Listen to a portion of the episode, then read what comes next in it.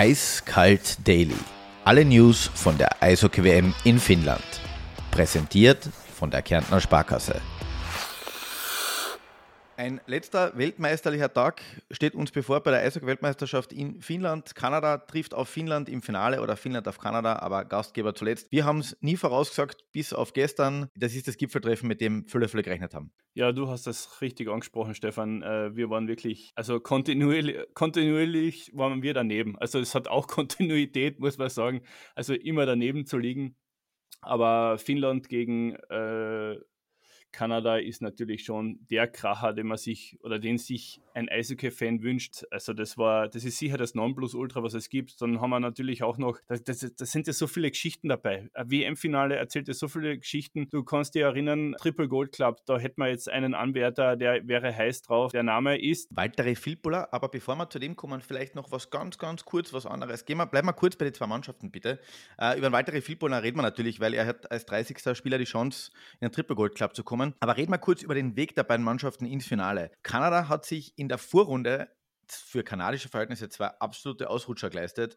Einmal die Niederlage gegen Schweiz, das war ein 3 zu 6, wo alle gesagt haben, wo wir dann gesagt haben, Schweiz wird Weltmeister. Haben wir nie bis gesagt. es nicht mehr geworden sind. haben wir nie gesagt. Ja.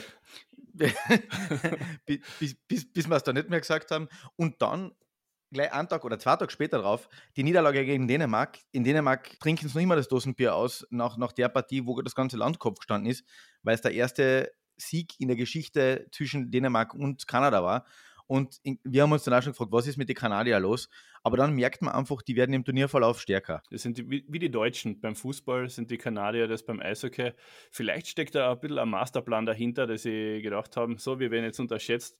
Na, Blödsinn. Also jetzt in, in der entscheidenden Phase, in den K.O.-Spielen, da haben die nochmal richtig äh, drauf gedrückt. Und vor allem die Partie gegen Tschechien, das war unglaublich. Also die Tschechen haben wirklich die, ich, ich meine, dass die Tschechen gedacht haben, vielleicht geht sich da was aus. Und dann sind die Kanadier einmal so richtig aufs Gaspedal gestiegen und äh, nicht nur draufgestiegen, sondern die haben es einmal durchgedrückt im zweiten Abschnitt und damit war die, war die Geschichte dann erledigt für die Tschechen. Ja.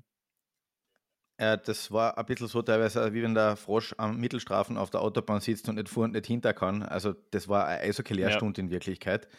Ein bisschen knapper genau. ist es bei den Finnen zugegangen. Auch die haben sich eine Niederlage geleistet in der Vorrunde und das ausgerechnet gegen Schweden.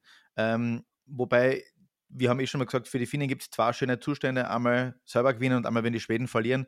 Die Schweden sind mittlerweile am Weg nach Hause. Die Finnen spielen um den Weltmeistertitel. Und jetzt können wir vielleicht kurz auf den Herrn Filpula übergehen. Der hat nämlich die Chance, in diesen exklusiven Club aufgenommen zu werden. In den Triple Gold Club, ja. Du müsstest, also um da hineinzurutschen, was wir beide wahrscheinlich unser Leben lang nie schaffen werden, also nicht nur wahrscheinlich, sondern ganz sicher nicht, äh, müsstest du Stanley Cup-Sieger werden, Weltmeister Hast werden. Hast du jetzt gerade wahrscheinlich gesagt? Also du rechnest noch im, im zarten Alter von 41 noch, dass du als Österreicher noch schnell als Stanley Cup Olympiagold als, Tra als Trainer, als Busfahrer maximal. Äh, oder so. Du bist jedenfalls mit dabei, egal wo. Weitere Filpol, ganz interessante Geschichte bei ihm auch. Und wir haben uns ein bisschen über ihn unterhalten und, und, und eingelesen da, damit man in diesen Triple Gold Club, Club kommt, musst du ja nicht nur bei einer, guten, bei, einer guten, bei einer guten Nation spielen. Du musst den Stanley Cup gewinnen, okay, das hat er bei den Red Wings 2008 abkackelt. Du musst Olympia Gold gewinnen, das heißt, du musst auch bei einer Nation spielen, die irgendwie einmal eine Chance hat, in ein Olympiaturnier weiterzukommen und dann das gleiche mhm. bei der mhm. WM noch einmal abliefern.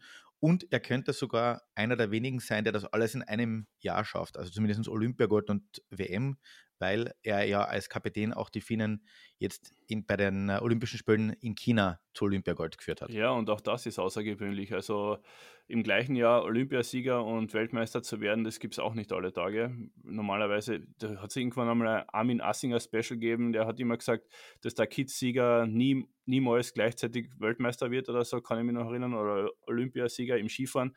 So ähnlich ist es beim, äh, so ähnlich ist es tatsächlich beim Eishockey. Und äh, ja, wenn das dieser gute Herr Filpola schafft, dann muss man wirklich alle Hüte vor ihm ziehen. Wobei natürlich, wie du richtig gesagt hast, du brauchst da die Teamkollegen dazu. Also einer allein macht es beim Eishockey nicht aus, sondern du brauchst eine gute Mannschaft.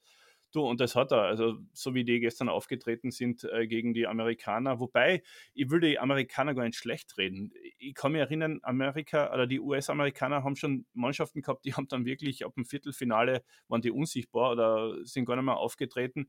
Die haben sich gestern noch mal so richtig zurückgekämpft und haben Herz gezeigt. Also das hat, das hat Amerika nicht immer gehabt. Also das war schon eine ganz eine gute Mannschaft, die US-Amerikaner. Na, aber im Endeffekt hat es Finnland dann gut über die Zeit gebracht. Äh, knapp war es, aber ich glaube, das war mehr als gerechtfertigt, dass Finnland ins Finale eingezogen ist. Ja, es war ganz interessant, weil die Amerikaner ja wieder mit dem sechsten Mann heraus äh, das, das den Anschlusstreffer ähm, erzielt haben.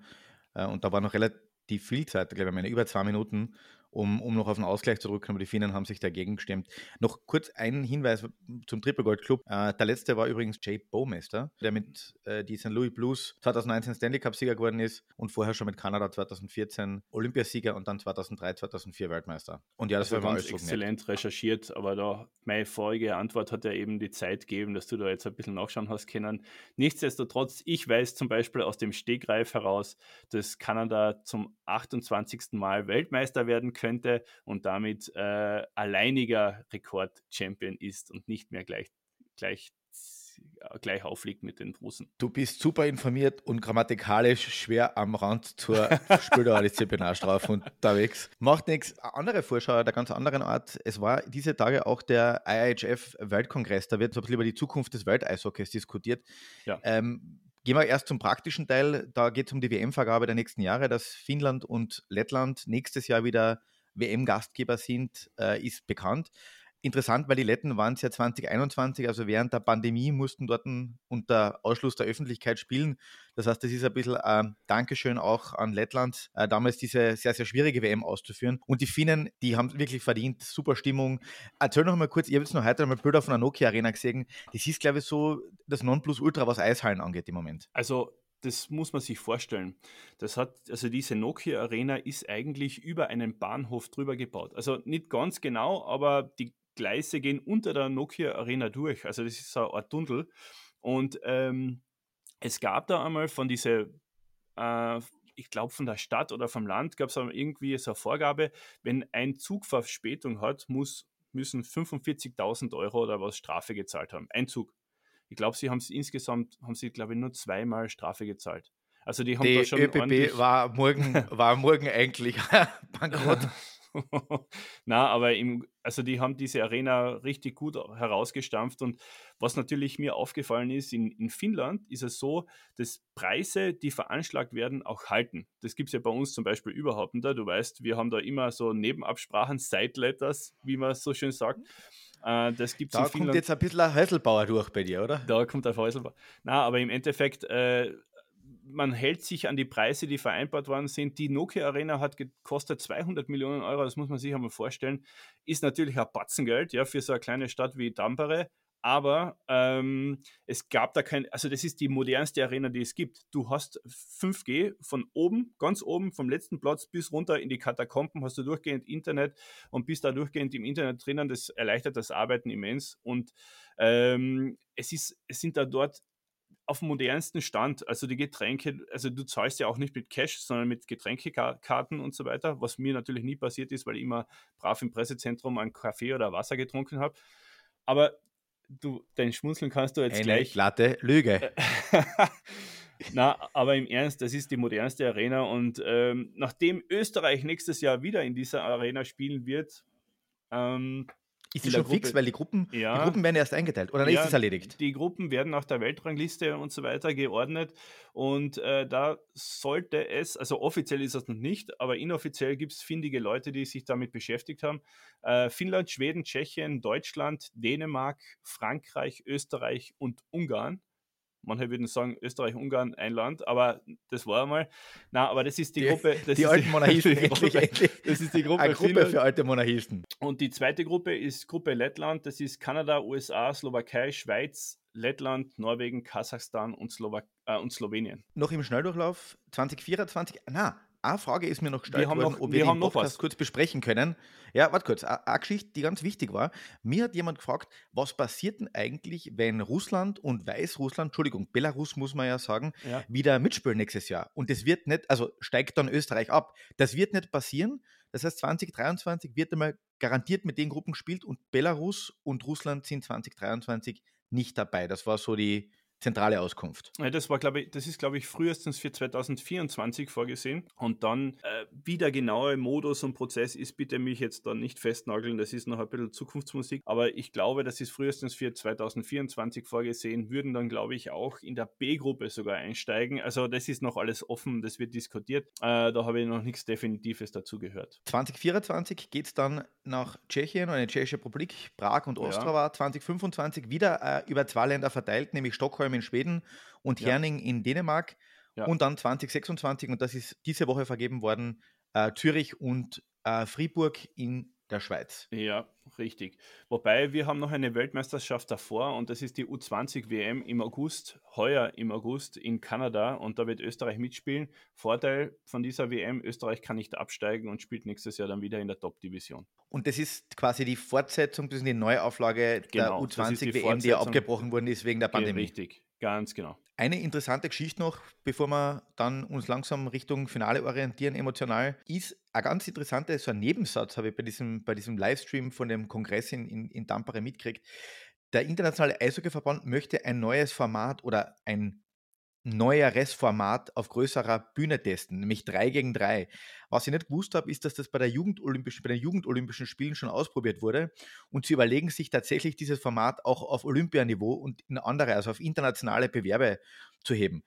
3 gegen 3 kenne ich bis jetzt nur von der Playstation. Gute Idee oder Schwachsinn? Für mich Schwachsinn. Also ich kann damit nichts anfangen, weil es ist wieder so ein künstliches Format, das da geschaffen wird und ich kann mir nicht vorstellen, was die 3 gegen 3, das ist ja, wo man sagt, 3 gegen 3 in der Verlängerung ist eigentlich das Eishockeyspiel vorbei, weil da ist dann nur noch eine Glückspartie.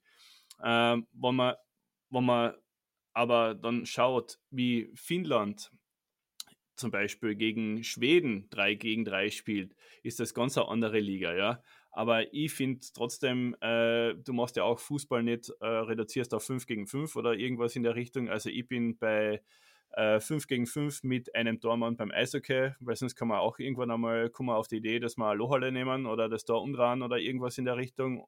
Also ich bin bei, bei den klassischen, bei den klassischen äh, Zahlen der Anzahl der Spieler. Die letzte Folge von Eiskalt, heute präsentiert von der Kärntner Sparkasse, gibt es dann morgen nach dem Spielen um Platz 3. Heute noch Tschechien gegen äh, USA um 14.20 Uhr unsere Zeit, dann Finale am Abend Finnland gegen Kanada 19.20 Uhr unsere Zeit. Deine zwei Tipps?